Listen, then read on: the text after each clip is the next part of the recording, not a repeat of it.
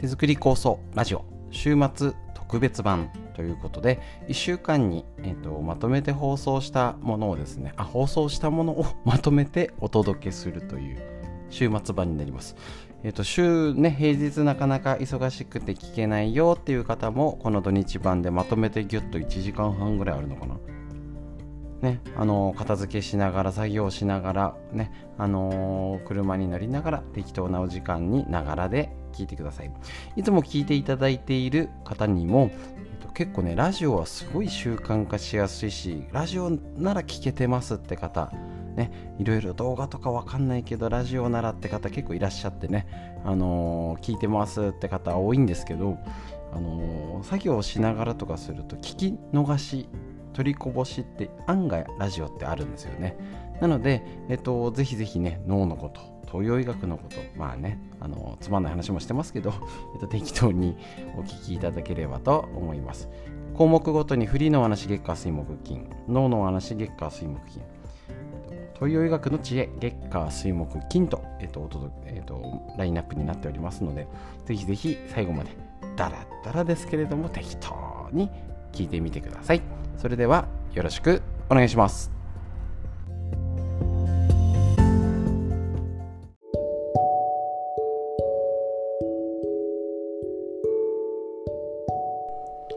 はい、それでは最初に1週間のまとめ放送の前に、えっ、ー、と、台風がね、え、ー、と、来て影響あります。これ、あの、直接まだ、この録音してる時は、え、ー、と、まだこちら本上では、パラパラ雨降ったり、風吹いたりしてるんですけど、なんか来るのかな、来ないかなみたいな感じの状況で、今、録音しております。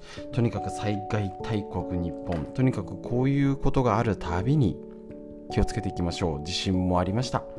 ですね。あのゲリラ豪雨とか東北とか心配ですよね。本庄も前ねあの記録的短時間大雨警報、まあ、よくわかんないんですけど、えー、と出ましたけれども。あれだけね本当にあの夕立あるじゃないですか。あれが1時間半ぐらい続いたのかな。えー、長くない？みたいな。やっぱり怖くなってきますもんね。外の様子がわからないし出かけて最初全然気づいてなかったんで。ああいう天気悪いなああ夕立来たなみたいな。なんか注意報出てるなぐらいだったのがね。あそうそうそう。めっちゃ雷鳴ってるとこ録音してましたね普通にね。後々聞いたら結構冠水してたり大変でした。もう、えっと、例えばこの本庄市で言ったらえーと、明治に首都の候補になったっていうのは、まあ、間違いないらしいんですけどあの災害が少ないっていうのが一つあったらしいんですよね。確かに。あるんですよ。えーと、そういうところでこれだけさあの川のが怖いなとか前も大雪があったりとかいろんな災害氷の被害もありました。何にもないって言われてた中で本当に数える程度のねあのしかなかったのが立て続けにあるし 今台風があるじゃないですか？昔って正直あどうせ大したことないんでしょみたいな。気をつけといてなんああれ行っちゃってたの？もうみたいな。肩透かしが多かったはずなんですよね。だけど今ちょっと怖いって感じになってますよね。なのでとにかくその備蓄とかはもう当たり前コロナでなんだ。一応私もいろいろ経験したので言いましたけど結局は日頃やってることこの積み重ねに尽きるなということですですのでなかなかねかといってね準備できないですしその時になんないとねとかありますけれどもこういうのが災害とかが、ね、台風が来るねとかっていうたんびに思い出したり家族と話したりしてみてください。ということで、ぜひぜひ皆さん、これで気をつけてやってみてください。軽くちょっとお話しさせていただきました。それでは1週間のまとめ放送、改めてどうぞ。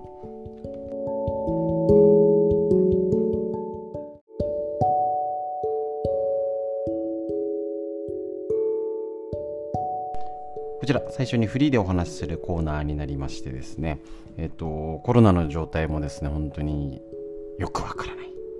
ただだいぶね身近で増えてきたよねって声がだいぶ聞くようになりましたし、えーと、あ前回ですね、あのー、土曜日に手作り構想ウェブセミナー第23回ということでですね、えーと、コロナの前回体験談ということでね足沢家が全滅した時の いろいろ細々としたことをねいろいろお伝えしまして今回はそれをちょっと,、えーと、最アップグレード版ということでちょっとこういう情報を聞いたよってことに加えて実践のえっと、ホームセラピー家庭でケアする方法頭痛の時ね喉が痛い時ねどうするのっていうのをね、えっと、ご紹介してたんですけれどもえっとやっぱりね本当に家でできる方法ねあの知れてよかったっていうのをお声いただいたり前回の動画とかもえっとと、ね、あの友達に送ったよとか、えっと、家族でえっと、息子に見てもらったよなんて言って共有できましただったりもうすぐ準備しましたなんてね嬉しい声が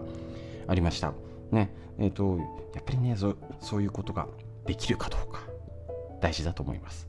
でまたえっとちょっとねあのー、そのセミナー中にお話が出たえ、っと足がつっちゃうよだったり脳とか心臓の話ですね。そういう実践例っていうのもこれから自宅でのケア、ね、もちろんあの病気を治すのはお医者さんプロじゃないと治せないし診断できないんですけどうまく東洋医学を使ってで、えーとコロナの時のお話でもしたんですけど普通なら薬を飲んで解熱剤飲んで寝てるだけね、あのー、その時の例えでなぜかボクシングの話になっちゃったんですけど、まあ、ボクシングでやっつけるよって言ってね、それやっつけるのが、早送りしてくれるのがコスです。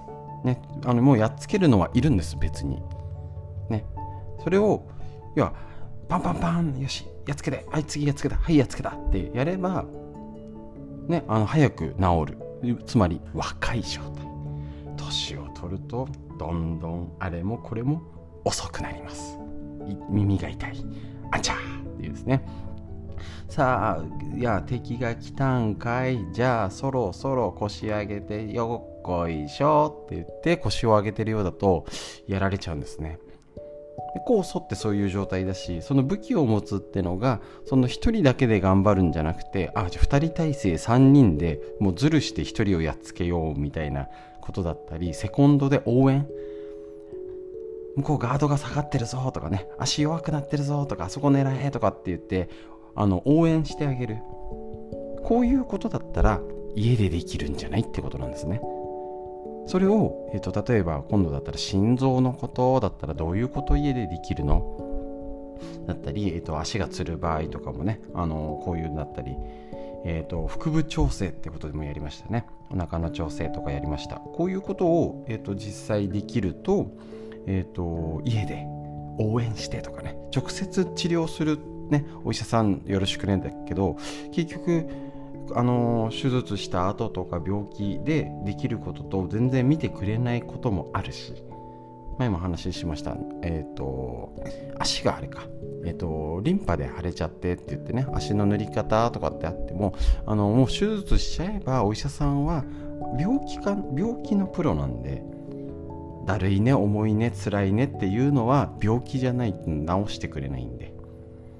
ねぜひぜひそんな感じで、えーと、体の方のケアっていうのも全部自分で考えてやっていけたらと思いますしこれからどんどんねそういう、えーと、お知らせやり方を報告していきますので一緒に勉強していきましょう。これからコロナの状態が鈍化して増えるのが減っていくと思ってもまだ10日ぐらいはみんなね社会復帰できなくて大変です。いろいろが。だからまあひとまずは今の数字もね当てにならないんで8月いっぱいはこんなもんかな。9月から頭かな中旬かな。9月中には普通に動き出せたりして10月11月は元に戻るかなぐらいの感じでしてああまた冬増えたねみたいないつまで繰り返すんだよっていうようなことになると思いますけどまあまあもうねここまで来ちゃったらあのもう焦ってもしょうがないし政府の文句言ってもしょうがないし、ね、やれることをちゃんと実践して足元見て生活できたらと思います。フリーの話以上です。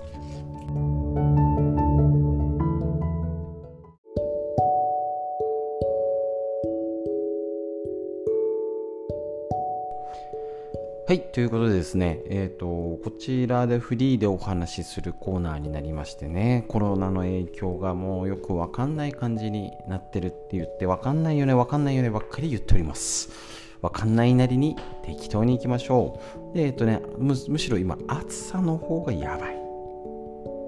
ですね。なのでぜひぜひねこの熱中症に気をつけてお出かけとか控えたりね。まあもうだいぶ大体の人が控えてるしね、6月、7月旅行行ったよって、あのね、久々に出かけたりランチしてきましたなんて話聞きましたけど、ね、もうなんか毎日どんちゃん騒ぎしてるって言うと 毎日はないかそもそもないんですけど、ね、普通はそういう旅行行ってきたからちょっと、えっと、1週間後ぐらいに治療の予約入れますねとかやっぱね出かけた分気をつけてるしそれ以外はつつましくというかほぼほぼの人が気をつけてますのでもうやれることをやりましょうと。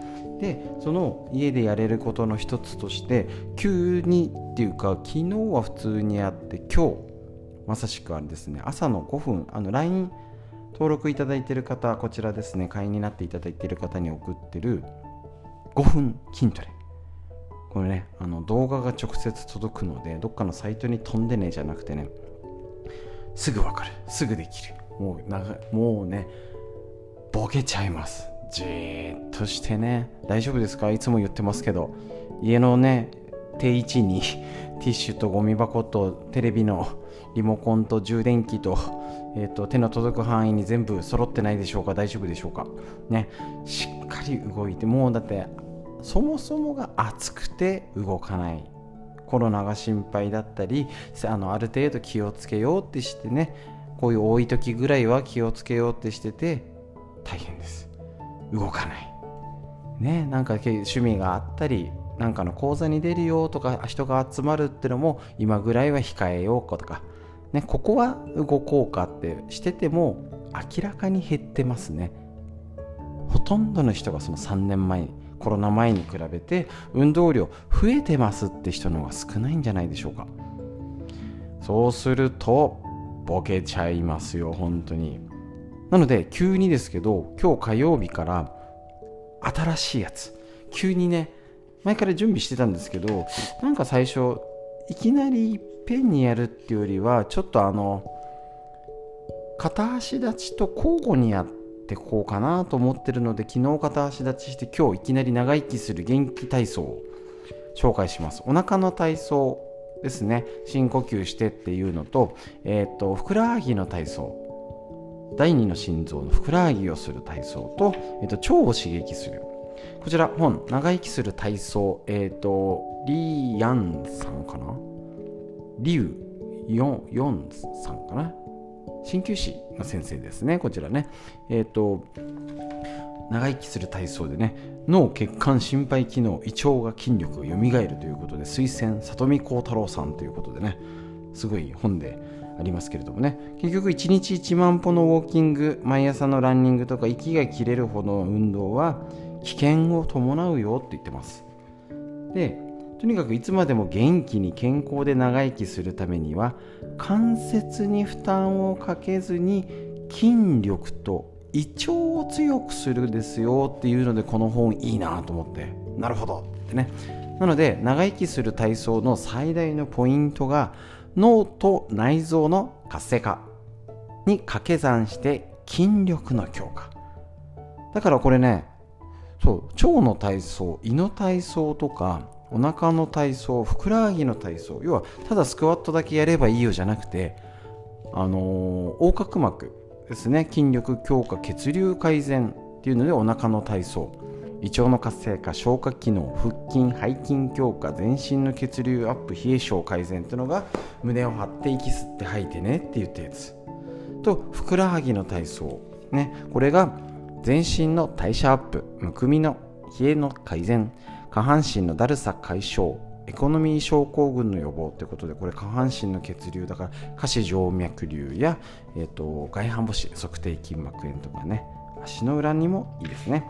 で腸の体操でこの中で胃の体操っていうのをねちょっと変則版でお届けして消化不良食欲不振胃腸の活性化排泄促進ということでそのね足腰丈夫にするだけじゃなくて腸を元気にしていつも言ってる結果脳を元気にする。この体操を続けていこうねっていうことでせっかくこのねあのー、なんかコロナも増えちゃってねっていうのが時に学びの時間です。チャンスです。もうね今しかないですよ。こういうのを覚えるのね。でせっかくなら続けてやりましょう。ね。えっ、とこの運動の効果としたら認知症が予防できるよ。血管の弾力を取り戻すのでね。あの血管高血圧コレステロール糖尿病なんかにもいいし心肺機能アップしますよ。心臓がしっかり動くよと。もうねただね長生きしてもしょうがないです。正直ねあの正直っていうかあのうちのおばあちゃんが96まで生きてね本当に最後にちょっと何ヶ月12ヶ月入院するぐらいで本当にね元気であったんですけど対照的にお姉さんがやっぱね長生きの家系だったんで同じぐらい生きたんですけど何年だろうな結構な78年は病んでたかな倒れてから。あれを見結構ね、あのー、そんなとこも離れてないし大好きなおばちゃんだったのでねもうね何度も入院とかお見舞いに行ってたんですけれどね。あれを見るとねうん何とも言えない。両方俺はねちゃんと見てますのでこれは助かっちゃったっていうかね。ああまたまた行くとああ手が動かなくなった。握り返してくれなくなっちゃった。ああ目の動きがねとか。余計ねそういう体の勉強もうしてた時だったので分かっちゃうんでね。ああこれあとちょっと何年もう年越せないかなとかね。そういうことを思いながらなどんどん会話がしないで見に行くだけでどんどん行かなくなっちゃってっていうあの辛さを見たらうーんって思います。だからこそまだまだ元気なうち歩けるうちねあのもちろん膝が痛くてねなかなか動けないとか座ったっきりの方もいると思います。病気療養中でねそういう方はいきなりね「おい走ってこい」とかっていうわけじゃないんですけどやれること。基本あの座りながらやるね教えるストレッチも含めて座りながらやれることを紹介しているので少しでも動いて元気に笑顔で過ごせる方法っていうことで一緒に勉強していきましょう。なんかいろいろな話のミックスになりましたけどフリーのお話結局運動が脳に一番いいよねっていうことです。フリーの話以上です。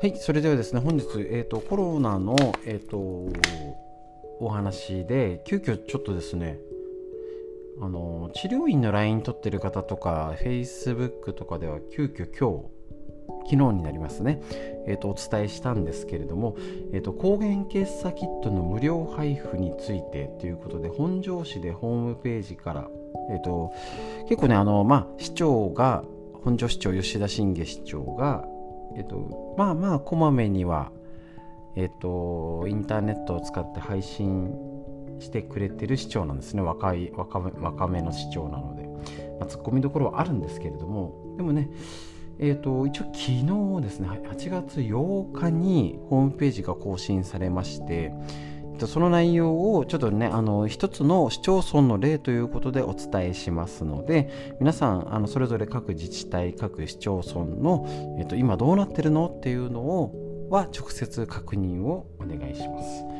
はい、で一応、えーと、埼玉県から抗原検査キットの無料配布ということで、えーと、やりますよということで受付は8月9日昨日の火曜日から実際は、えーと、本日10日の水曜日から8月31日まで予定ということでやっております。で、えーとまあ、抗原検査キット今の状態だと,、えー、と抗原検査キット要は発熱してないとねとかウイルス量が足りてないと要は正しい検査が出ないとかっていろいろあるんですよね実はね。けど、えっと、今の埼玉県の制度でいうと抗原検査キットで陽性が出た場合は、えっと、医師の、えっと、テレビ電話かな今。それで、えーと、陽性っていう診断をもらえるんですね。や楽ですよね。私正直私ね橋田家コロナで全滅いたしましたけどもう病院行って時間待ってね。その時で早多分ね朝9時に病院行って、まあ、2時間ぐらいね症だって症状がある状態ですからね行ってまだねそんなその時はねそんな高熱ではなかったんですけどしんどいとこ行ってまだ全然出てないけど当日出たのかな。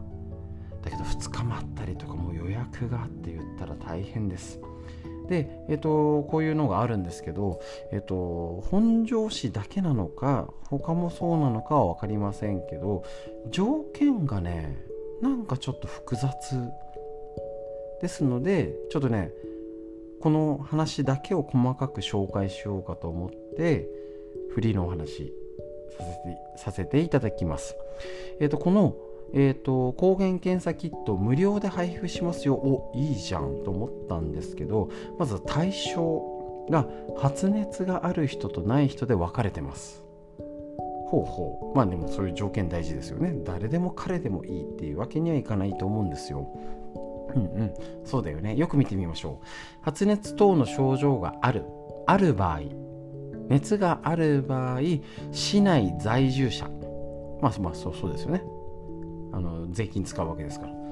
続いて50歳未満の方。はいこのこの段階で50歳以上の方は諦めましょう。諦めましょうって言い方よくないですよね。一応こちらちゃんとホームページに出ております。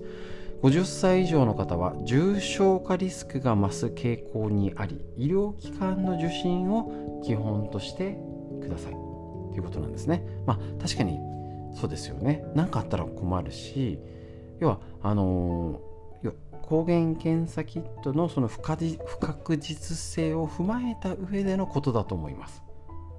だからこういう縛りってしょうがないですよね。ただ60歳以上で発熱があっても60歳以上は医療機関でまあちょっとこんまあ逆に50歳以下のえーと人は病院を減らしてっていう病院のリスクを減らす対処だと思います。だからこういう条件を見ると、あの中身が見えてきますよね。だから誰でも彼でも得する、ね、税金の使い方じゃなくて医療機関の負担を減らす方法だなってことがよくわかると思います。ですね。それは言い悪いじゃないですよね。うん。そういうことって理解しましょう。で、次、基礎疾患がない。肥満ではないなど重症化リスクのない方。ね、今あの救急車呼んだりとかもうあのただでさえ病院来るなぐらいの状態で言われちゃってますけどやっぱ60歳以上で基礎疾患がある。であの妊娠中の方とか気をつけなきゃだよねって言うんですけどここでね肥満ではない。チン。大丈夫でしょうか皆さん。芦沢家は大丈夫ですけど肥満が危ない扱い。で気づきましょう。危ないんです。事実ですから。もう医学界で医療の本とかえーと、なんならどの病気でも10あの5冊5冊買うと分かるかな。10冊買うと間違いななと分かります。肥満は危険リスクです。病気にとってね。なので基礎疾患がないに並んで肥満だと受けられません。残念です。この条件のこの分け方さっき言った誰でも公平にえっ、ー、とそういうものを利益を受けられるじゃなくてあくまで病院のリスクを減らすためのものとして重症化リスクが高い方は病院行ってくださいってことなんですね。ただそこに基礎疾患があるってことと肥満。これは肥満の方自覚しなきゃです。あやべえんだと。こういう気づき方もありだと思います。続いてアンケートシステムからああすいません。あの言ってなかったんですけど今あのあの本庄市のホームページを読み上げております。ですね。アンケートシステムから検査結果を県に報告できる方どういうことか、えーと、こちらは芦沢県の治療院のやつで、えーと、体験報告ということでね。芦沢家ボロボロ日記をお伝えいたしましたけど結局ショートメールで、えーと、インターネットで毎日の、えーと熱の状況を報告するんですね。でそれがちゃんとそっちでできる方つまり要は病院ではちゃんと見てとかじゃなくてそこまでは要は基礎疾患がない肥満ではない。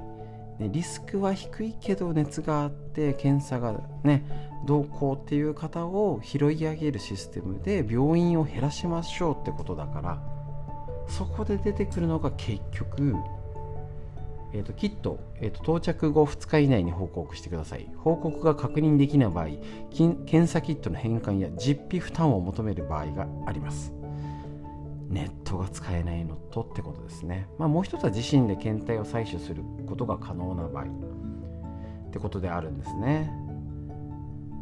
いやーこういう項目をの裏を見るっていうの大事ですね。で発熱等の症状がない場合は、まあ、要は熱がないってことなので条件がまたちょっと変わります。市内在住者で同居に家族に陽性者がいる方今そうですよねなんか家族で陽性がなったけど、ね、発熱がないけど、えっと、検査キットがない場合これもあの病院の逼迫をまず抑えるっていうイメージかと思います。でこちらは年齢を問わないよと。で結局アンケートシステムからの検査結果を県に報告できる方ご自身で検体を採取することが可能な方。で極めつけがこれ受付方法があります。ねあの、ワクチンとかはね電話があったりインターネット受付がありますよってのがあるんですけどで電話による受付はございません。こうなんですね。受付の方法。インターネットによる電子申請受付のみ。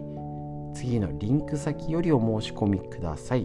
ここポチッとしていろいろ入力して申し込んでください。後日郵送されますよと。1日の上限200個と。申し込み者1人につき1個ということになります。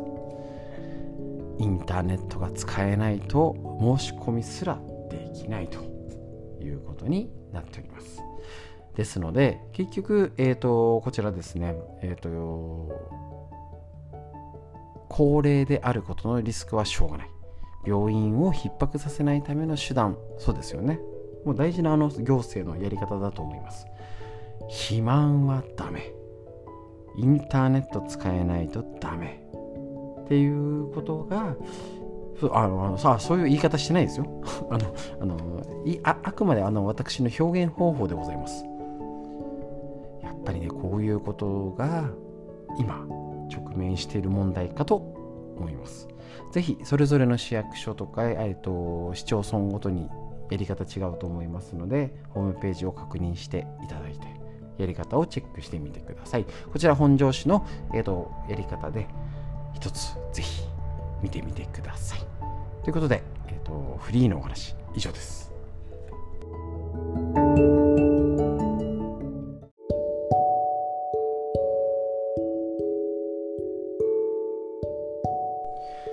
はい、ということでですね、えっ、ー、と、暑い。暑いんです。えっと、嬉しい、えっと、LINE いただきまして、えっと、手作り酵素。これね、塩、まあ、前も紹介しました。塩入れて飲んだらね、なんかふらついてたのがすっきりしましたよって、えっと、LINE いただきました。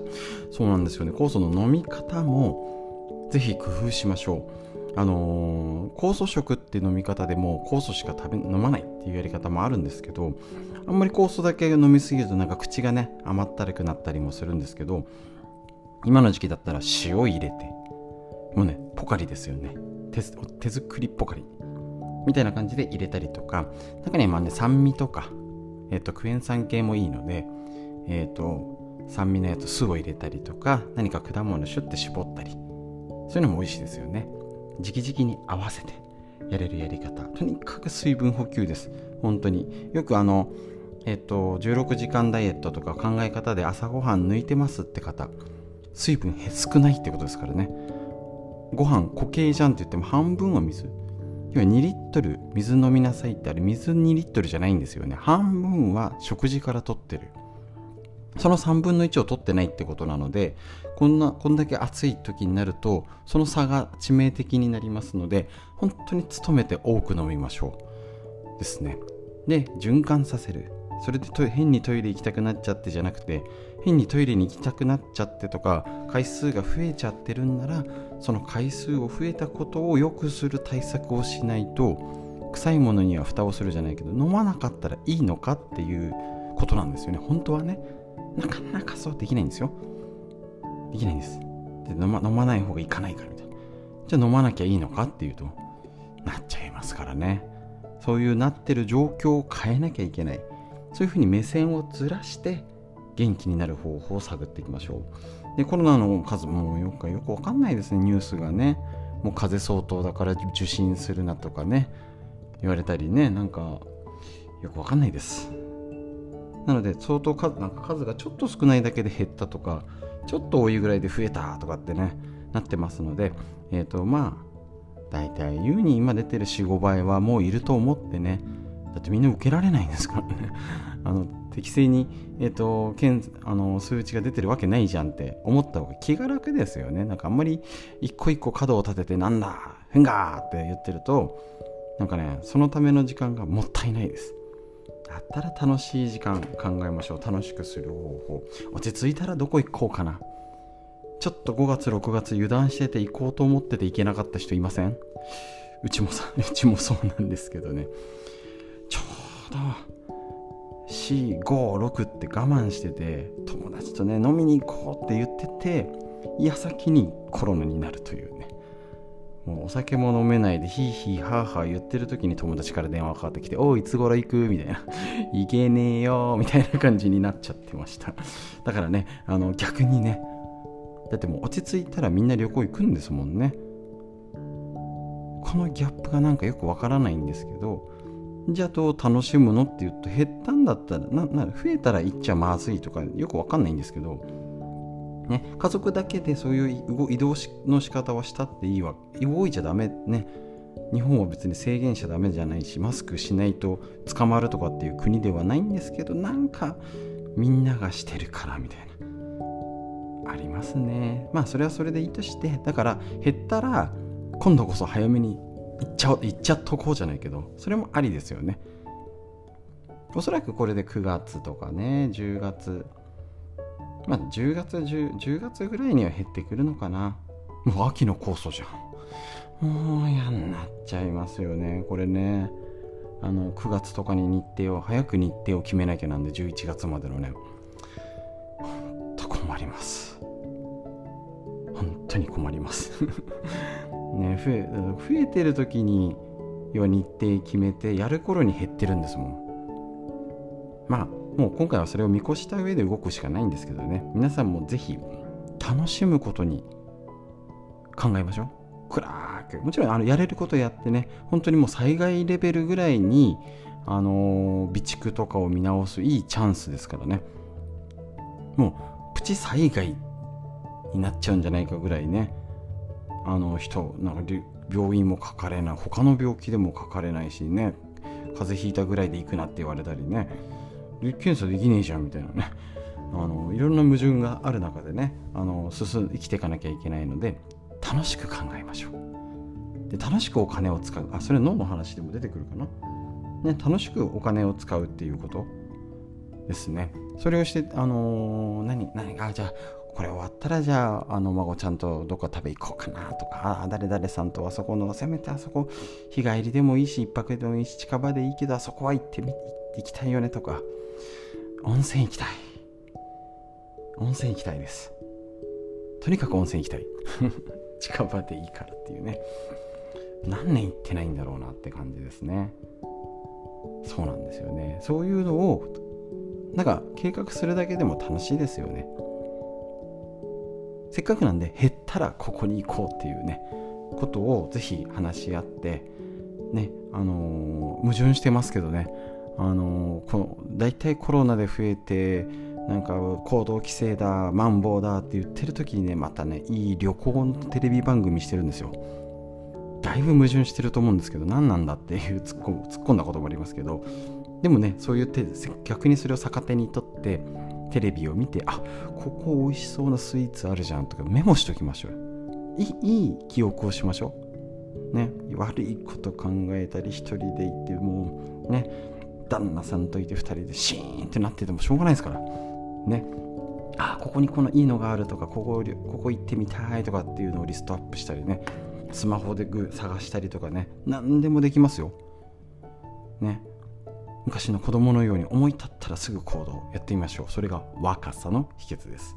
ぜひそれを酵素も活用してあ酵素飲んでみようとかじゃあちょっとリンゴ単品でちょっと備蓄用にリンゴを買いに行くのにどこ行こうかな。あ群馬県のここがいいかな。じゃあついでにここの蕎麦屋さんによってじゃあ帰りお風呂入ってきちゃわない。もうこれで一日プチ旅行しようよ。とか計画立てるのいかがでしょうか。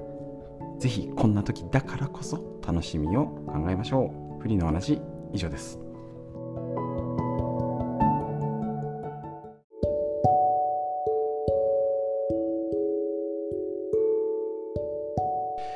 はい、それでは最初にフリーでお話しするこちらのコーナーになりまして、えっと、昨日がちょっとお休みいただきまして、おとといとかで、まあ、あの、本庄市の、えっと、無料抗原キットが、えっと、配布されて、やっぱりね、いつもの通りというか、最近のね、私も言ってる、まあ、このラジオ、聞けてる方は、もう一歩進んでるからいいんですけど、やっぱなるべくインターネットって大事だよねっていうお話をしています。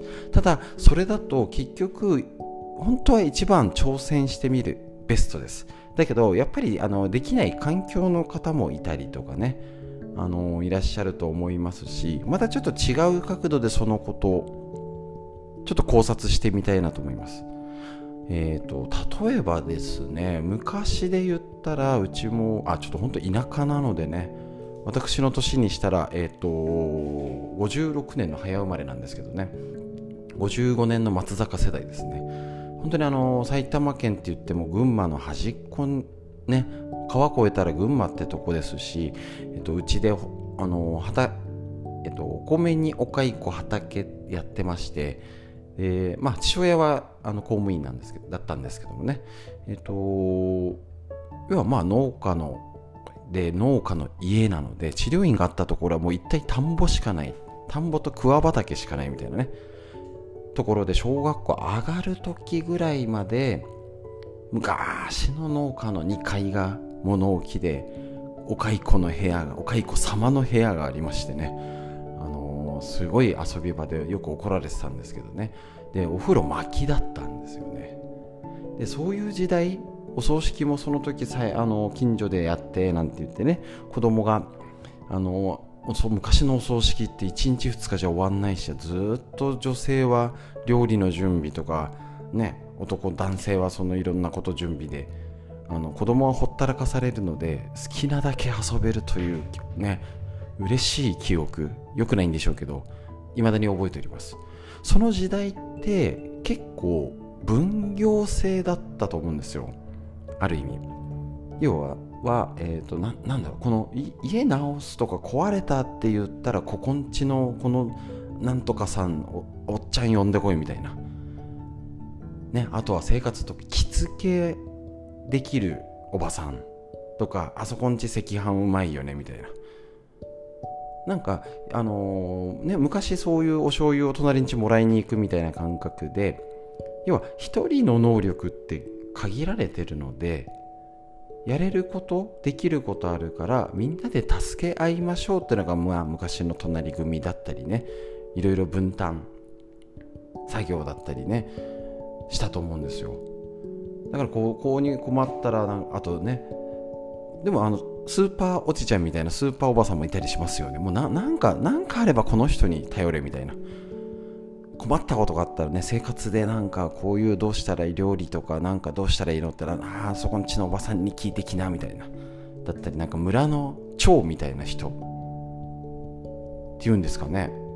なんか農家とかなんか昔で言うなんかボスじゃないけどちょっとあの牛耳ってる偉い偉そうな態度のおっちゃんいるんですけども何かあったらそのおじさんに相談しろみたいなね。いましたねうちにもね。もうお盆お盆とかのたんびにそのなんかねウイスキーを用意しとかないとねあの怒るっていうね。そういう時代のもの時って前振りが長くなりましたけど要は自分一人じゃなくてもよかったんです。それが今の時代は変わっちゃったんですね。だからこそ、えーと、上手にその昔の現いやそもそも一人じゃ無理なんだから例えばインターネット今回ので抗原キットの配るの申し込むのもネットじゃないとダメだしネットで毎日熱の報告をしなきゃいけないっていうのも、えーと、ネットじゃなきゃダメ。これを、えーと、例えば今の時代に置き換えたらインターネットを教わればいいんですよね。自分でやんなくていいんですよ。苦手な人は。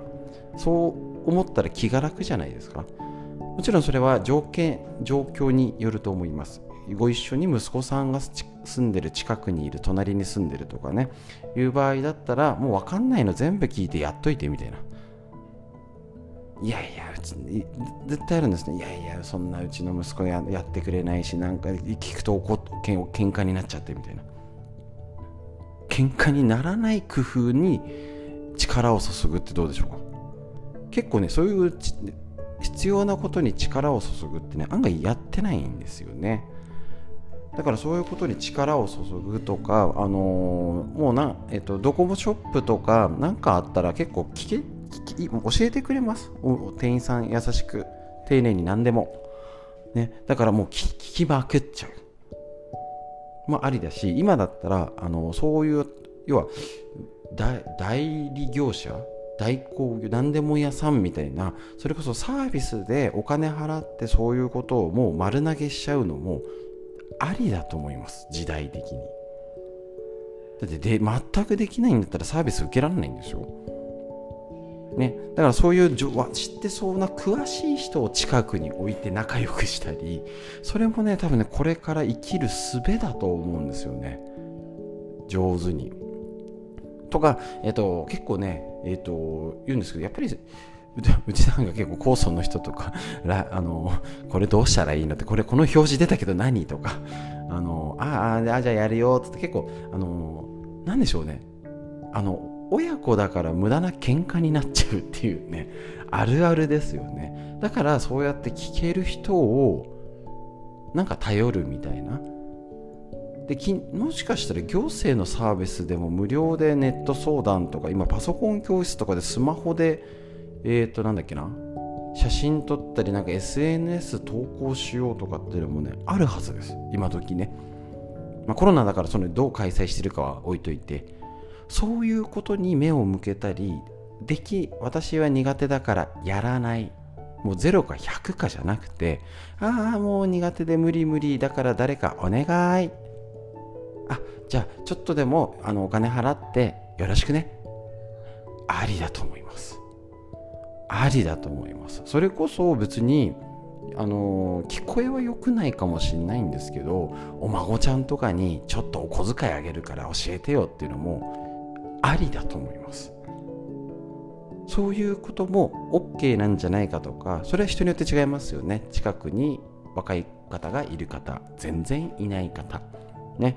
あの、状況で行けば教えてくれるとか。その環境づくりを頑張ってみましょう。そしたらぜ昔と一緒です。全部自分でできなくったっていいんです。苦手な人は頼りましょう。ね、あの力仕事が得意な方よろしくね。周りだしね。これからそれこそ構想を長く作っていくのにやっぱりあの混ぜたりが手間だったりとかがあったらあの逆にそういうことを気楽に頼める友人知人家族の人間関係を築く。これからとっても大事なスキルかもしれません。特にこのコロナで人間関係がさらに希薄になったが当たり前になっちゃってます。是非工夫して自分が生きやすいやりやすい楽な方に持ってくっていう意識改革そして実践。是非多分こんなこと考えたことない方の方が多いと思うので考えてみましょう。それも工夫の手作り酵素や長く元気でいるための一つの工夫かもしれません。フリーの話以上です。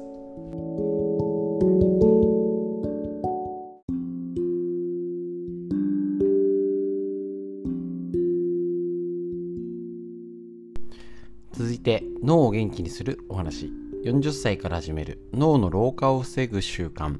和田秀樹先生のディスカバリー継承新書版ですね。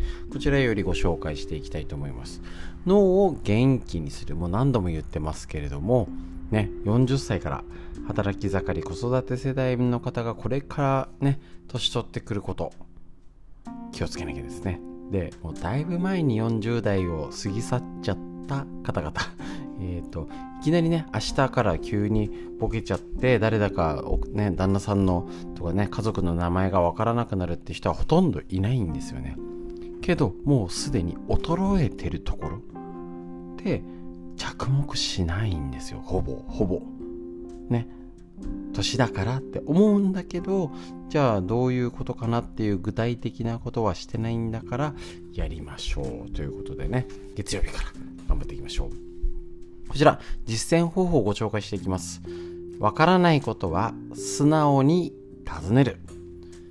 えっ、とこちら40歳から衰える。確認するとえっと、脳の前頭葉っていうところが衰えて感情が衰えると言われます。この感情っていうのは、えーと、特に脳の前頭葉を活性化するのに出力系インプット本読んだりとか中に入れることよりも出すっていうこと。ここなんです。年を取ると無口になりそれが老化を加速させるのであれば言い方を変えるとコロナの状況になって老化が加速させてるものと言って言ったら無口を改善させるのがアンチエイジングの最も手っ取り早い方法です。大事ですね。もう人と喋んないのはボケちゃいます。逆に超喋っててもうなんか口から生まれたのって人は元気なんです。もっともすでに無口になっている方にはそれは難しいと思われるかもしれません。ではなぜ難しいのでしょうか。無口になったのは脳のインデックス。これ検索する機能。何かなあれかなこれかなどれかなって探す機能が衰えて記憶が曖昧になったり思い出せなくなったりしたため。あるいは人と話すと自分の知らないこともたくさん出てきて話題についていけないかもしれないとか。要は余分に考えちゃうから無口。人に聞けない喋らない。なんかニコニコしてれば済んじゃう。ボケるサインですね。しかし年を取ってはつらつしてる人というのは自分の知らないことや知りたいことがあるとわからないから教えてほしい。ほんとこれ。ほんとこれこの姿勢を常に持ってます。たまたまじゃないです。常に持ってます。と聞き相手の説明に熱心に耳を傾けます。年関係ないんですよ。年下だろうがあのー、ほほうほうってすごいちゃんと人声を耳をね耳を傾けて受け身っていうか今時での言い方で言うとマウントを取らない。私はこんなことも分かってるわよみたいな。ね。あの何そんなこと言うのとかっていう基準じゃないんですよ。ああそういうことを教えてもらいたかったって言われるんですよね。で自分なりの経験や実績を積んできたほど積極的に質問し教えを請います。松下幸之助氏は晩年になって自分にはわからないことがあれば初歩的なことでも自分の孫ほどの年齢の技術者や研究者に徹底的に聞いたと言います。こんなこと言ったらこんなこともわからなかったらこんなことを聞いたら恥ずかしい。これもう昔のね古き良きダメな日本ですよね本当にね。そんなプライドを捨て去ってわからないことがあったら聞けばいいという気持ちでとにかく話してみること。今で言ったらあの行動うちの子供とかでも一番下の子が23歳ぐらいでもうね Google を使いこなして文字はわからないけどえっ、ー、と音あの音声でアンパンマンって言ったらなんか動画が出てくるってことがね感覚的に分かっちゃうんですよ。勝てないですよね。でそういう時代になった時にね、あの高度経済成長を支えてたのは確かにね、あのー、上の世代の方々なんですけどいやだってそうしないとだってワクチンも予約できないコロナになっても何もできないみたいなねよくサービスがちゃんと受けられないっていう状態になったのに私が私がこんなにねあのー、苦労してきたんだって言ったって時代が違うんですよね。そうなんです。そこをやっぱりあの何て言ったらいいんですかね。そういうことを聞けてる人はもともとそういう方です。で今も言っちゃって多分今私が言ってることが受け入れられないっていう方は多分もうそっちの方です。これはね変えられないのかな。変えられるんでしょうかね。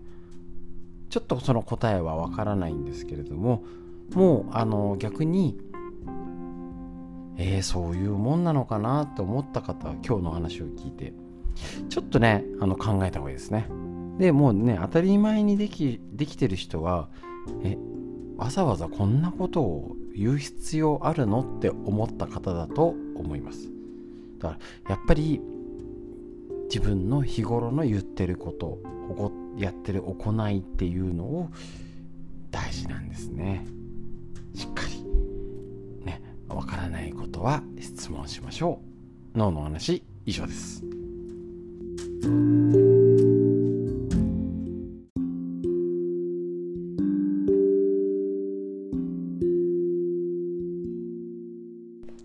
続いてこちら40歳から始める脳の老化を防ぐ習慣。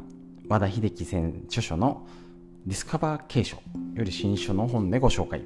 ね。えっ、ー、と40歳から50歳で働き盛りがどんどん脳がくたびれてうつだ自律神経だって言って働けなくなったり、ね、子育てが大変だったりなっております。それを防ぐようにぜひ知ってもらいたいのともうねだいぶ40歳ってのはうん十年前だよって方も、えー、と今コロナでですね。あの今くたびれてるところっていう見方多分ほとんどの方してないと思います。だけどボケたくない。家族に迷惑かけたくない。いつまでも元気でいたい。じゃあ何してるの？なんとなくウォーキングしてるとかね。なってますよね。じゃなくてしっかり今もうすでに老化してるところをねあのー、ちゃんと意識して向き合ってやれることやっていきましょう。その方法論をどんどんご紹介。今日の話。日記に書き出す。こちら、えーと、脳の老化をするのは前頭葉っていうところ。あとおでこのとこですね。そこのえーと、感情が先に老化するよいきなり歩けなくなる、ね、あの家族が名前が分からなくなるわけじゃなくて。感情が老化するよ。でその時に、えーと、元気にするためにはアウトプット。インプット、ね、情報を入れるより情報を出すことがトレーニング。これがこの本の要です。子供の頃夏休みの宿題で毎日日記を書かされたことがある方も多いと思います。今ちゃんとあのえ日記ないんですよね。宿題で。下の子あったっけな？いやなかったな。ないんですよ。家族で旅行に行ったり友達と遊んでいて何か特別に面白いことがあった日ならともかく今日は何を書いたらいいだろうと悩ましい日もあったことと思います。もうだってラジオ体操してプール以外な出か出かけないですしね。そうそうね。外食もしないし昔って。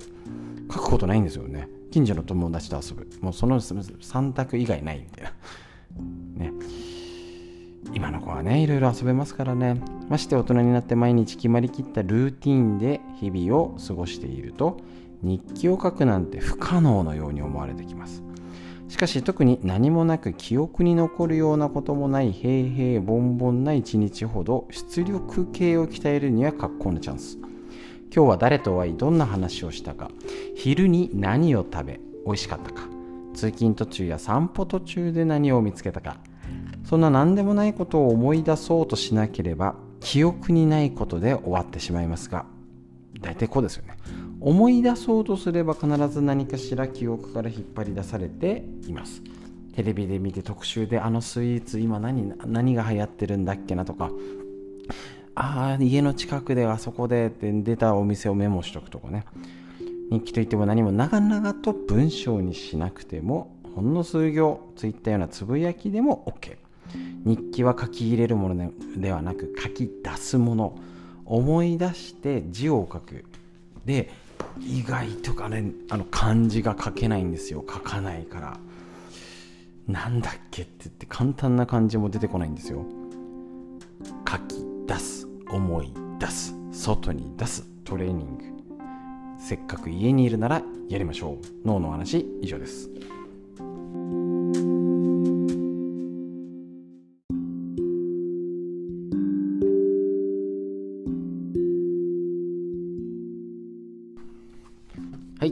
ことでですね、こちら、あの、先ほど、えっ、と、コロナの、えっ、と、検査のキットのやつをね、ホームページで見ましたけど、こういう新しい情報、言っちゃえば、多分これ、えっ、と、本庄市の回覧板じゃ間に合わない情報です。昨日発信されたやつです。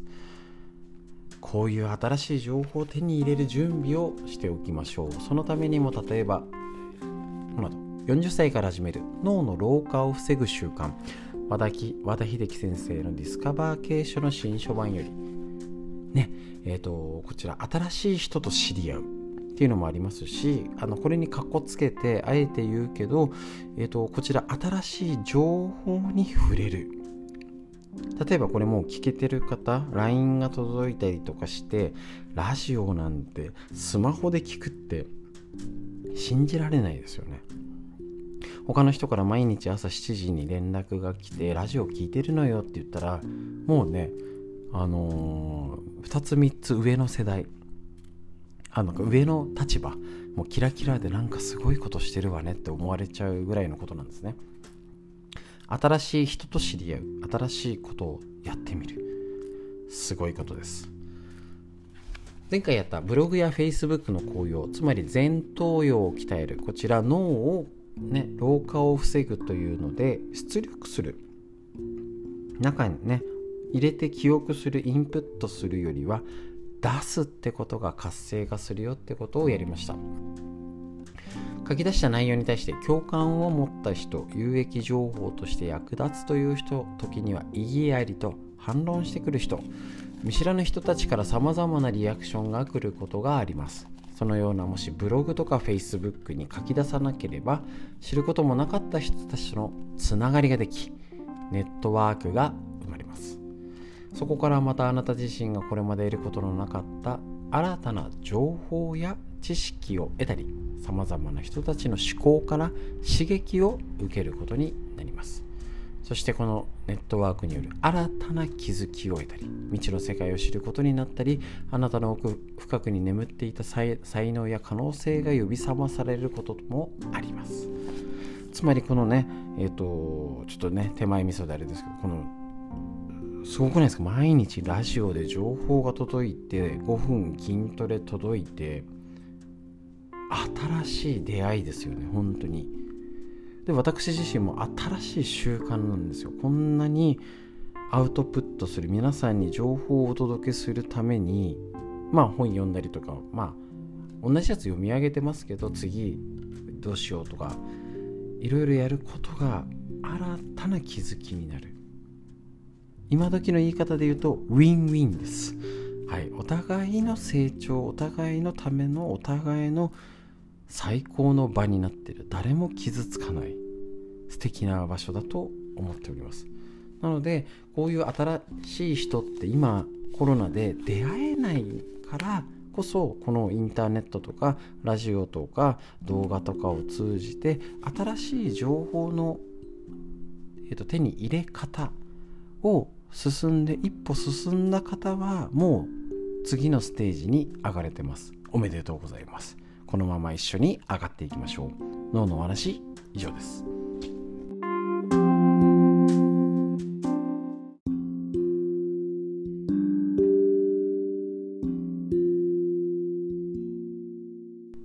続いて脳を元気にするこちらの本。40歳から始める。脳の老化を防ぐ習慣ということで和田秀樹先生のディスカバー継承。新書版ですね。こちらよりご紹介。ね、40代、50代働き盛りも今から衰える脳に対処しましょう。もうだいぶね、えっ、ー、と、年がいっちゃって40ってだいぶ昔よねっていう方も、いやいや、いらないんじゃないですよ。今コロナで衰えてるところもうすでに弱ってるところに着目して対処する誰もできてないと思います。ねボケたくない家族に迷惑かけたくない。じゃあ何してるの？してないっていうね ことをならないようにじゃあ何したらいいのがここに凝縮されてます。ね、いきなり明日から動けない明日から旦那さんの顔がわからなくなっちゃうってことはないんです。でも今も衰えているところそれがこの前頭葉。ね感情ってのが落ちてきますので。是非これをみんなで実践しましょう。今日のねもうこれ実践方法がいくつ？70とか載ってるのかな？75ある。はい。さいいいことですね。これ使ってますよね。もうみんな。ああ今日の実践例として出力系ですね。だからあのあれそれこれを使わない。使ってますよね本当に。あのね親戚のおばちゃんのでねあのー、ちょっと横道それてすいませんけど親戚のおばちゃんいまだに忘れられない。いまだに大爆笑すよあのー、もう笑いながら急に「いやうちのあれとあれがあれしたんだよ」って言われた時もう目が点。うちのあれとあれがあれした時さみたいな。何もわかんねえみたいな。うちのあれだからうちの旦那さんと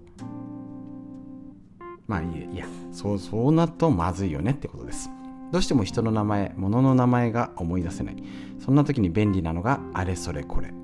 本当になんかねお店の名前とかあの有名人のとかねやばいですよね。あれどこいてあったんだ。あれならあそこに置いてあったよとか。こと足りちゃうんですね。だから家族突っ込みましょう。あれってど何？ね。放っといたら問題。第一に単語が出ずに指示代名詞あれこれそれを頼るのを良しとしちゃって思い出そうっていう努力を怠ってるんですよ。でこれはあの言っちゃうと本人は気づかないで使ってるんですよ。でそれを周りが許しちゃってるっていうこともあるかもしれません。ね旦那さんが「ああれ?」って言ったら分かっちゃうんですよ逆にね女性の方が。あああれね。あ今お茶のこと言ってんだとか。ねあのー、あそあそこはほらあそこああ誰々さんちね。うんどうしたの？みたいな。答えちゃってるんです。いわゆる悪い言い方すると共犯者になってますので。突っ込みましょう。あれって何？思い出す。脳のアウトプット機能を使わなくなる。これが脳の衰えです。出力系この前頭葉の衰えです。脳の機能というのは使わなければ錆びてくんですね。特に中高年。第2にそもそもあれこれそれで会話が成り立ってしまう相手というのはよく言えばあうんの呼吸の中ですが書いてあるじゃん。ちょっと厳しい言い方すればすでに新鮮味のない刺激のない惰性で付き合ってる関係とも言えます。言い方が俺よりひどい。このような関係の付き合いの中では前頭葉を使う機会がなく要は家族をもっとボケさせるのに加担してるってなっちゃうんですね。だからあれこれそれって何って思い出すまで待つ。めんどくさいですよ。いちいち突っ込むのも、ね、多分めんどくささも相まっちゃってると思うんですよね。じゃああれって何ってのを待っててあのもう5歳児だと思って。温かい目で待ってあげましょう。あそこの店どこの店？ね、おあれはどうした？あれって何と。あれ何しに来たっけ？はい思い出してごらんということでそれをね怒られない関係というかあのお互いで言うようにしようねっていう会話ができる関係性を今からで気づいてみましょう。脳の話以上です。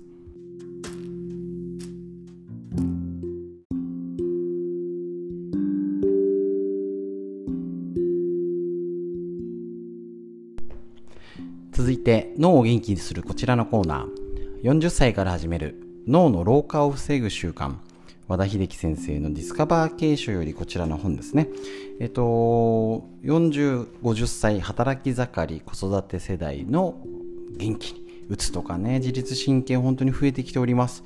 これの、えっと、対策だけじゃなくて、えっと、だいぶ前に40歳をもうね、迎えちゃって、だいぶうん十年経っちゃってる方々も ですね、もう今くたびれてるところ、今ですね、すでに老化してるところ、少しでも対処しようっていう見方だと、ね、いきなり明日からボケちゃって明日から歩けないってことないんですよ。徐々に老化がなってるところを対処できるかここを見えてる人はいないと思います。だから効果が出るんです。やってみましょう、ね、実践例しか言ってないんですね。今日の紹介ブログや Facebook を始める。まあ、こちらはちょっとあくまでね、不運ぐらいで聞いてて、例えばこれね、要はネット上の日記みたいなので、あの家族とか友達とかであの LINE を送るとかでもいいんで聞いてみてください。日記はあくまでプライベートなもの。自分だけ分かればいいのですがブログや Facebook 要は他人に送るやつは、えーと、他人に分かるように書く書き出すこのアウトプット。何度も確認します。この今あのくたびれてる脳前頭葉の老化。もうねくたびれちゃってるよってところを鍛えるためにはこのアウトプット外に出すっていうのが大事だよっていうのがこの本の肝です。この書き出すが日記やねあの自分に向けてっていうと箇条書きでもいいんですけど人に向けてっていうと考えて文章を書くっていうんですねだからあの自分しか見れない気持ちを出したりする日記とはちょっと違くて人にか読んでね、あのー、読むっていう状態ですね。前提に書くって考えて文章を書か書かなきゃなんですねね。仕事の予定を手帳に書き込む、会議の要点をノートに記録する、電話の内容をメモする。これはあくまで書き入れる作業なんですね。記憶や考えを書き出す作業とは、要は脳の使う場所が違うってことなんですよね。だから脳の中にあちらこちらに散らばった情報や知識や記憶を引っ張り出してきてさらにそれらを他人にも理解できるように書き出すそのように書こうと思うとなかなかできないんですけどねこれが今 LINE が普及したので例えばとあの友達のグループとかでそればっかりやったらちょっとね見づらくなったりするかもしれないんですけど何かこういうアウトプット外に出すで、えーと、ここには書いていいよねって場所を見つけるのも大事ね、誰から構わず長文を送ってね、私はこういう考えですって送ってたらね、え、ー、と、嫌になっちゃうんですけどね。えっ、ー、と、だから、えっ、ー、と、私自身がこの、えっ、とラ、ラジオも含めて、アウトプットばっかりしてるんですよ。申し訳ございません。最高の脳トレをさせていただいております。もうね、あの SNS やらあのツイ、ね、LINE だったりで文章を書き出す。文章をまとめる。字にも起こす。声に出して読む。ありがとうございます。だから、こういうのを、例えば、あの、の何？本本質だけ分かればよくて例えばもうぜひ利用してもいいんです。この私のこの SNS の発信を。こういうことを今日言ってたよって LINE を娘に送るとかねあのこういうことが体にいいんだってとか。でもちろんあの字で字に起こすのがベストですけど本質が分かってて出しゃいいんでちょっとね家族に今日こういう話聞いたよ知ってたとか。ね日記書いてる？とか。そういう会話のキャッチボールっていうと違うやり取りができる。で別にそれを書かなくても今みたいに書けたらベスト。で、えっと、次の手段としてちょっとこういうのを話し合うとかテレビでやってて今なななんでなんて言うんでしょうね。結構えっと本庄市ってあんまり有名じゃないんですけど 何にも。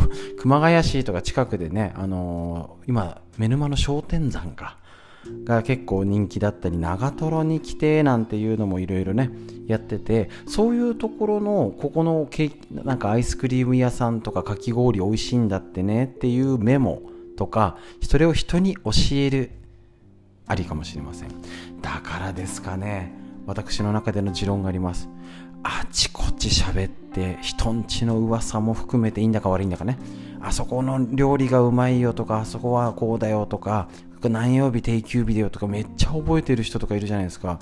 あそこんちの息子さんはここに行ったよみたいな。元気なんですよ。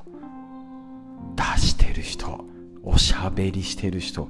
で大体そういう人はあちこち動いてます。脳を元気にする方法以上です。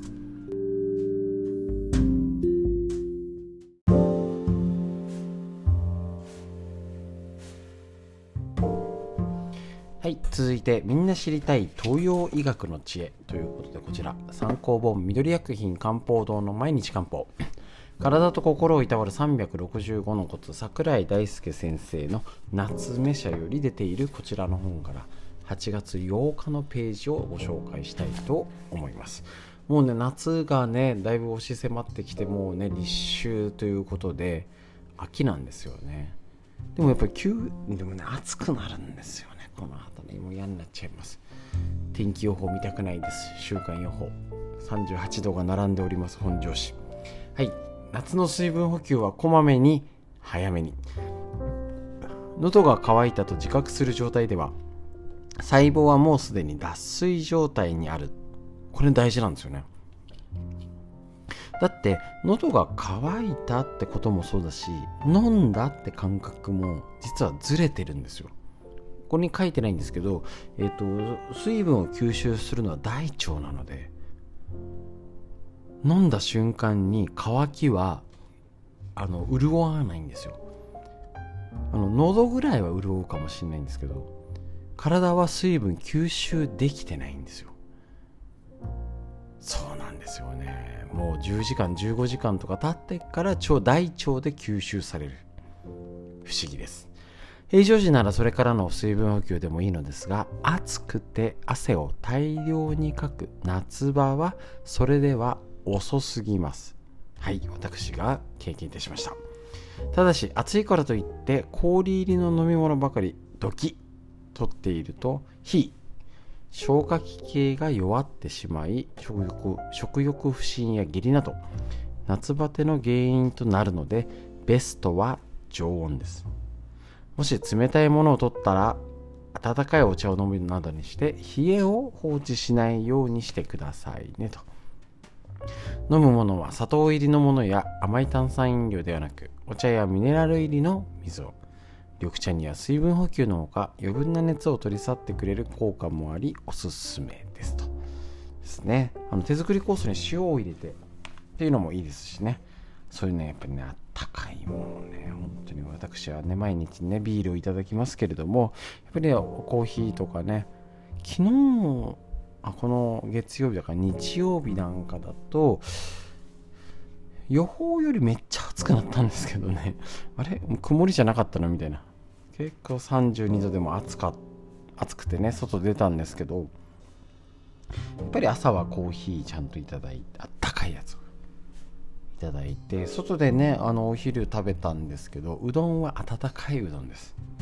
でもどうしてもやっぱ外でねあの出かけた時にねアイス食べちゃうんですよ。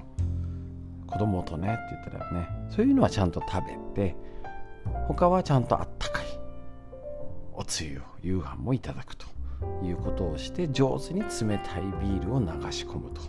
いうことを、えっと、やって、えっと、自分は大丈夫だということを言いかせ言い聞かせつつこちらいつも言ってるんですけど次回の念を込めて。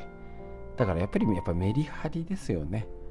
でもあの最近海の正解に来てる方ごきっとたまたまご近所の方がいていや冷たいものは飲みすぎたらダメ。もうなんか朝晩アイスを食べてた。うち父親両親ぐらいの年なんで多分70過ぎてるんですよね。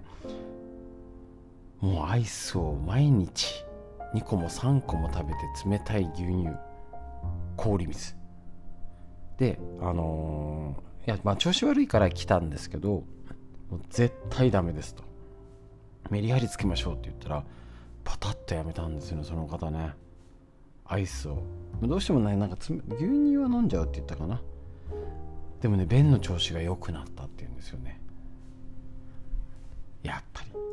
ちゃんと素直に聞いた方はちゃんと結果が出ております。是非やれること。今今しかできないこと。ね。できないなって思うことはいいんです。無理しないでください。やれることを実践していきましょう。という学の知恵。以上です。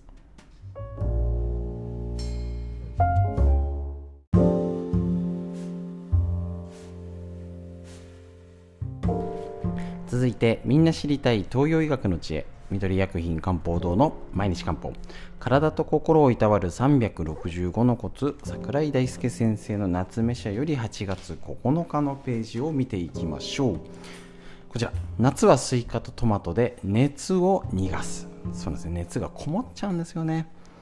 夏の代表ともいえるスイカは余分な熱を冷まし潤いを補ってくれるのでぜひ取ってほしい食材です。スイカに少量の塩をかけるのは甘みを感じやすくするだけでなく発汗によって失われたミネラル分の補給にもなりおすすめです。また塩味の鹹味。これね難しい字を書くんですよね。鹹味。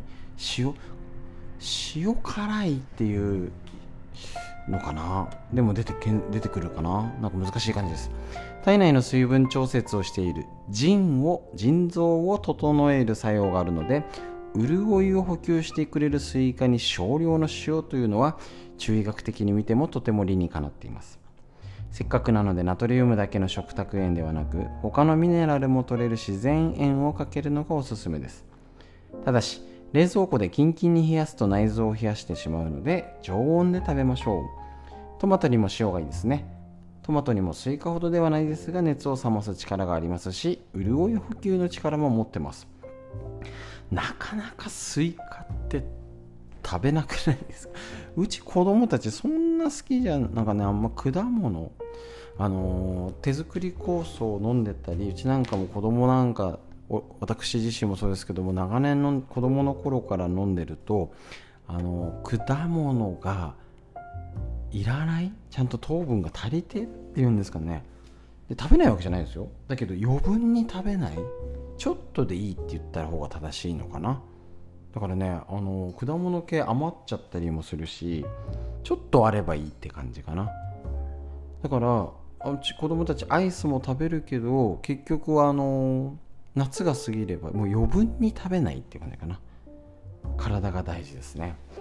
でまたこのミネラル補給に塩ってね。腎臓を整える作用。手作り酵素に塩をこうに一つまみここにねもみもみしてから入れると最高のポカリになりますのでね。この夏バテの時にいいですよ。であ前も紹介して最近言ってなかったか。あの塩シャンプーだったりいいですね。思い出して最近やってなかったな。今日しようかな。ね。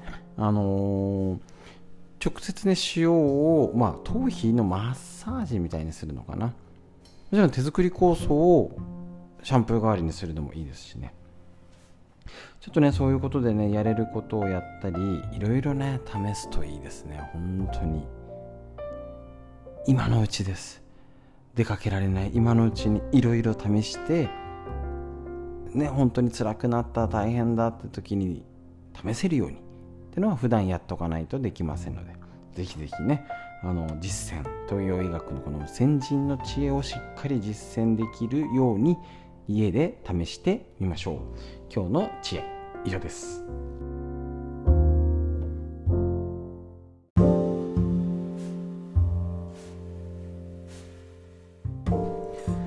続いてみんな知りたい東洋医学の知恵緑薬品漢方堂の毎日漢方。体と心をいたわる365のコツ。桜井大輔先生の夏目社より出てるこちらの本からご紹介いたします。日めくりカレンダーのごとく1日1ページ365ページ分。辞書みたいな感じで分厚い本なんですけど今時もしかしたら帰省したりとかお盆久々に会う方にいや今体が一番大事なあの言ってますよ？他の方も。もうとにかくねあのビジネスとか経済とかいろいろな方面で活躍してる方もとにかく体への投資が最高の投資だと。ぜひプレゼントにも使うといいかもしれません。8月10日暑いのに汗をかけない人は潤い不足。暑いのに汗をかくことができず熱がこもってしまう。出せないんですね。人がいます。こういう人は体内から熱を流す流し出すための潤いが不足している状態です。すると暑いのに汗がかけず熱がこもってしまってのぼせがひどくなるという状態が起こるのです。もともと潤いや潤い成分を持つ血が足りない人は暑い時期はそれらの不足により招きさらに熱がこもるという負のスパイラルに陥ります。潤いや血が足りない人は普段から喉が渇きやすく午後からホテルや午後からホテルや微熱が出やすく寝汗がかきやすい人のです。そういう時は発汗を促すような長風呂岩盤浴ホットヨガ激しい運動は避けましょうということなんですね。やっぱねこの汗水分特に東洋医学って気血水って言ったりして、えーと、水のね出入りってすごい気をつけますで今言った潤いや血が足りない要は血液ですねこの流れ潤いとっても大事にするしこれがうまく出す出し入れできない人いやむくんじゃってっていうこもっちゃう人もいるし本当に汗かけない人いるんですねで私あの発汗を流すってあるんですけどあの運動は好きなんですけどあのサウナ苦手なんですよ。あの気持ちよくない。なんか修行してるみたいな感じで全然居心地よくないんですよね。だからあんまりねはあの今なんか流行ってるらしいんですけど入りません。だったらね動いて運動して汗かくみたいな。もともとサッカー部でね外で汗かくの得意なんで結構暑い時あの昼間は避けてますけど朝帰ってあの庭のこととかしちゃったりとか、えー、と運動するにもガッて汗かいてわってシャワー浴びちゃった方が気持ちいいです。ちょっとね岩盤浴ホットヨガちょっと苦手です。まあこれが人それぞれ出し方あります。対策は早く寝ること。ちょっとえ寝るんだと思いませんでした？中医学では潤いは夜に作られると考えられているためです。なるほど。そして潤いや血を補う食材を適度に摂ること。酸味と甘みを合わせた食材を潤いを生むのでおすすめです。梅干しと白米。酢豚。甘酒などが酸味と甘みが組み合わされたメニューです。やっぱり睡眠が大事ということにつながってきております。ぜひぜひいろいろ試してみましょう。東洋医学の知恵以上です。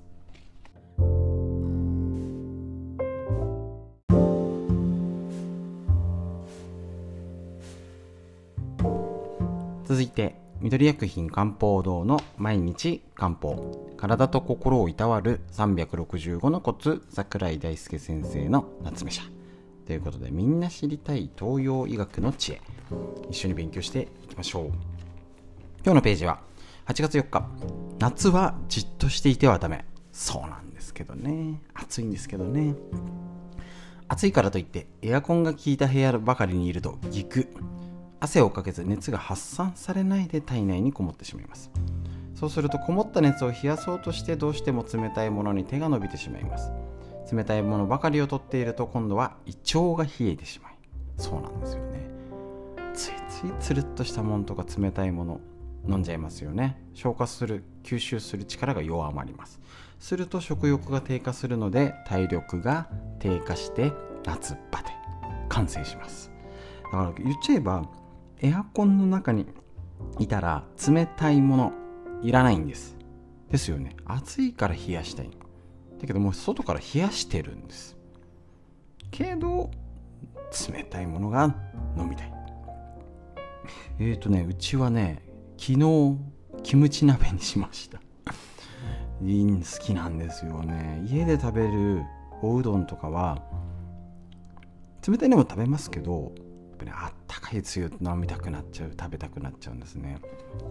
今のお茶も常温だし今朝お昼のコーヒーはホットです。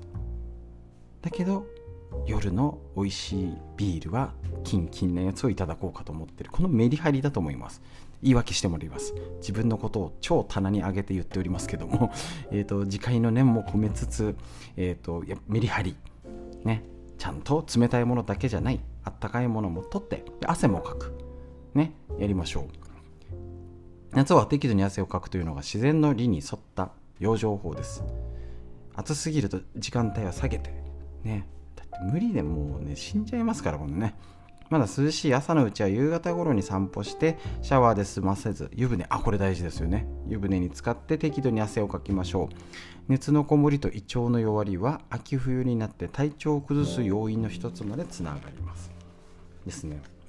でよくあの治療で来てる方もいて、まあね、あの手作り酵素の絞りかすで酵素風呂もあるんですけどあの家にいたらつまんないっていうかね楽しみが減っちゃうじゃないですか。だからね今ねあの入浴剤涼しくなるとかいろんな香り、ね、炭酸浴とかあれね疲れをちょっとね安いやつよりちょっとねいいやつたまには使うとねいいんですよ。今時のなんか昔のなんだっけななんかおばあちゃんが生きてた時とかに使ってたやつがなんかねどす黒い緑って言ったらいいのあの匂いが嫌でね。昔は本当にあの入浴剤好きじゃなかったんですけど今のはもう生後3ヶ月もう赤ちゃんでも使えますみたいな安全性もあったりやっぱり、ね、炭酸温泉行けないから少しでも家で楽しむのにちょっとねあの疲れを取るとかいいやつもあるし薬局ねもういろんな種類売ってます。出かけられないんだもん。それで楽しんだりもありだと思います。それでしっかり汗かいてバスタイム。なんかね塩ソルト？ミルクの泡？だっけな？なんかいろんな香りを楽しみながらできますのでそういう楽しみも是非汗かいてしっかり夏バテ予防に取り組みましょう。という医学の知恵以上です。